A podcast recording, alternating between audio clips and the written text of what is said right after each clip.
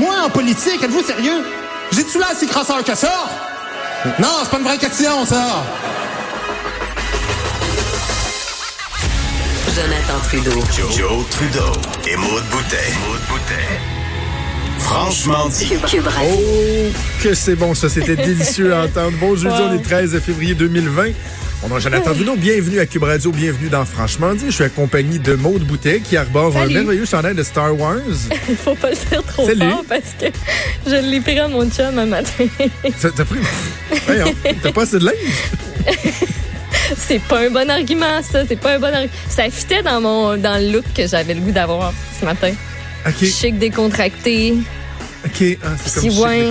tu sais, vu que j'ai écouté la série Mandalorian au grand complet sur Disney Plus avec le petit bébé Yoda, euh, puis que j'ai pas encore de chandail bébé Yoda, euh, j'ai comme le droit de le porter, le chandail Star Wars. Tu sais, j'ai comme fait un effort pour aller vers cet univers-là, fait que j'ai le droit de, de m'y inscrire. OK. OK. Mais c'est un petit coup- Moi, dans mon temps, ça aurait été plus C'est comme mon plaidoyer. Mais euh, toi, toi ça, ça, ça, va, ça va avec le style. La vibe. Euh, J'adore la cote que Fred euh, Rio a sortie. Oui, du c'était bon. Très, très drôle. On est en Ça attente. date de donc, quand, euh, ça, hein? C'est. Novembre, j'ai découpé en novembre. En novembre Ok, dernier, en OK? prévision de. Ouais, parce que Fred, Fred c'est un visionnaire. Ben Moi, en oui. politique, êtes-vous sérieux? J'ai-tu là assez crasseur que ça? Non, c'est pas une vraie question, ça. Ah, donc Guy Nantel, on est en attente. Je disais à la blague à Ouais. Richard Martineau à la fin de son émission, j'ai hâte de voir s'il va passer son premier test de politicien, c'est-à-dire d'être en retard. Ouais. tout bon politicien est en retard. Oui, il faut, faut que tu te laisses désirer un peu. Euh, non, ça c'est le fun d'être à l'heure. Oui, oui, moi, Ah, je, je- fatigant. je sais suis pour la ponctualité. Ah, ah, et moi, ça me mettait sans connaissance quand j'étais en politique, là. Entre autres, quand je travaillais avec Jean Charest en campagne électorale, en campagne électorale de 2008, c'était devenu un running gag avec les médias. Tu sais, moi, ma job, c'était d'être, d'accompagner les médias sur l'autobus, Ouais. tu sais. Médias électroniques en plus. Puis là, tu as des, des, des médias qui sont prêts à aller en direct à des points de presse, Mhm. sont en attente. Puis là, tu dis, oui, on commence à 10 heures. Puis là, finalement, il est 10h25. Puis t'as pas commencé encore. Ouais. Puis là, c'est toi le, le c'est toi le punching bag, là. Parce que le premier ministre et les autres conseillers qui sont en train de se briefer, eux autres sont dans une salle en train de se parler, là. Là, toi, t'es devant les médias qui sont comme, mais là, vous faites quoi? Ah, c'est fatigué. Puis en plus, je suis un maniaque de ponctualité. Donc, euh, c'était rien, euh, c'était rien pour, euh, pour m'aider. Donc, euh, Guy Nantel, on attend, euh, on attend, euh, On attend son arrivée. Euh, j'ai vraiment hâte de voir. Comme Mario puis Benoît disaient ce matin, il, il peut pas finalement dire qu'il va pas, là. Non, c'est certain. tu t'annonces un point de presse à la permanence du Parti québécois, ça prend ça. Il faut, il faut que tu annonces que, que tu vas y aller. Donc, euh, très, très hâte d'entendre Guy Nantel. Et on va en parler avec Gilles Duceppe tantôt. On va pouvoir analyser euh, ce que M. Nantel nous dira. J'ai hâte de voir comment il va être accueilli par le mouvement souverainiste, également par l'establishment euh, du Ouais. Parti québécois. Euh, ça va être bien, bien, bien intéressant de voir ça. L'autre chose qui fait beaucoup jaser dans l'actualité, c'est tout ce qui touche Bombardier. Je voudrais que c'est pas mal la grosse nouvelle de la journée. Ça va peut-être même décevoir un peu Guy Nantel. Ça lui enlève un peu le spot parce que c'est quand même euh, majeur ce qui se passe euh, avec Bombardier. J'ai regardé le point de presse du ministre de l'Économie, Pierre Fitzgibbon, tantôt. Et là, hier, on nous disait, on va avoir des bonnes nouvelles. Et j'étais un peu curieux de savoir ce qu'on nous dirait parce que souviens-toi Dominique Anglade à l'époque où euh, Rona avait été vendu, elle avait dit elle que c'était une bonne nouvelle, tu sais, ce qui avait été euh, très très mal euh, très très mal reçu. Donc le gouvernement doit rester assez oh attends Guy Nantel qui se pointe oh, attends, attends, on va aller voir. officiellement à Bombardier parce que Ah, ce matin. c'est encore Pierre, euh, parce je qu'on voit des images. euh, Il y a De Pierre-Olivier suit SN qui parle de, de LCN, mais dans une autre fenêtre, on a Guy Nantel qui, dans le fond, vient d'arriver à la permanence du Parti québécois. Ouais. Donc là, on comprend qu'il va sûrement aller euh, débourser son petit 10 dollars pour euh, pour aller chercher sa carte de membre Carte. Euh, et ensuite, j'imagine, Ouais. euh, s'adresser aux médias. Je- Sais-tu quoi? Je trouve ça un peu particulier qu'il aille faire ça à la permanence du Parti québécois. Si- j'étais un des autres candidats, là, tu sais, c'est comme s'il disait, ben moi, j'ai déjà les clés de la bâtisse, là. Moi, je suis déjà, je suis déjà rendu. Ben, ça, fait un- ça fait comme un statement. Ben, le statement est pas, pa- est pas mal plus là que de le faire au poulet nouveau. tu sais. On va revenir avec ça, là, mais moi, celle-là, je la comprends, je la comprends toujours pas. Mais ouais, ça c'était Il Stéphane y a beaucoup d'endroits, là, mais. euh, mais c'était le poulet voilà. nouveau pour dire qu'il se, qu'il se lançait pas, lui, quand même. Ouais. Quand même.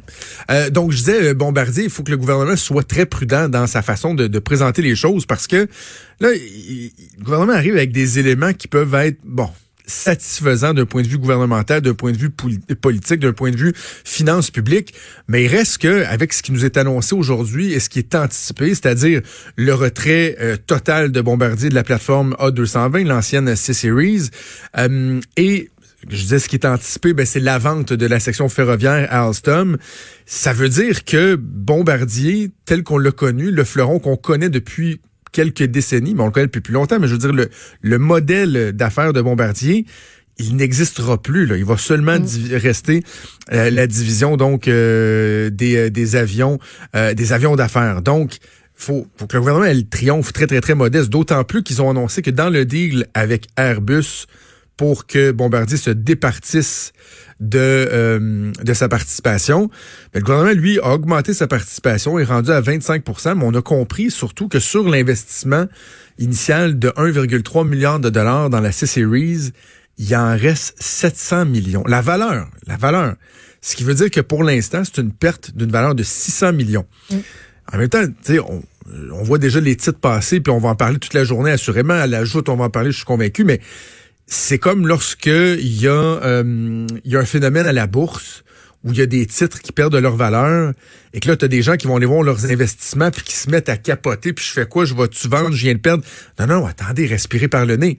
Respirez par le nez parce que la clé, c'est le temps, c'est d'être patient et de voir ce que, ce que le temps va réserver. Donc, dans ce deal-là, ce qui est intéressant pour le gouvernement du Québec, c'est qu'au lieu que la participation du gouvernement du Québec soit euh, rachetée d'ici 2023, on repousse ça de trois ans à 2026 et là on pense que le programme a repris son air d'aller et que ça pourrait devenir euh, davantage euh, rentable pour le gouvernement du Québec.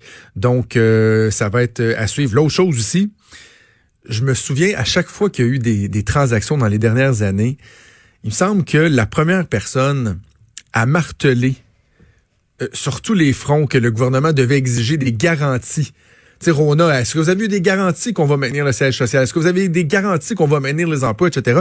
François Legault était toujours le premier à dire ça. Or, lorsque Pierre Fitzgibbon a été questionné ce matin à savoir, ben, est-ce que vous avez des garanties que les emplois vont être maintenus?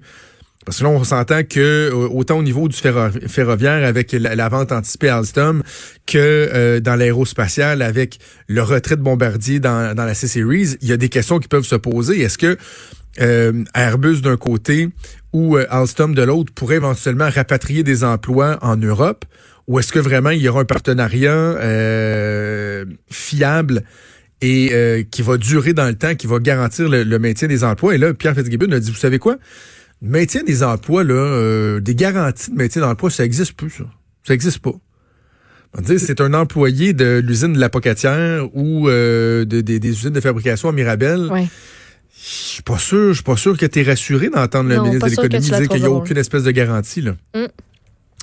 Alors, euh, alors voilà une nouvelle qui va beaucoup, beaucoup faire euh, jaser. Alors, regardez, on va faire la pause tout de suite. Guy Nantel qui devrait s'approcher du micro au cours des premières minutes et on pourra euh, l'entendre et ensuite analyser tout ça avec Gilles Duceppe. Bougez pas.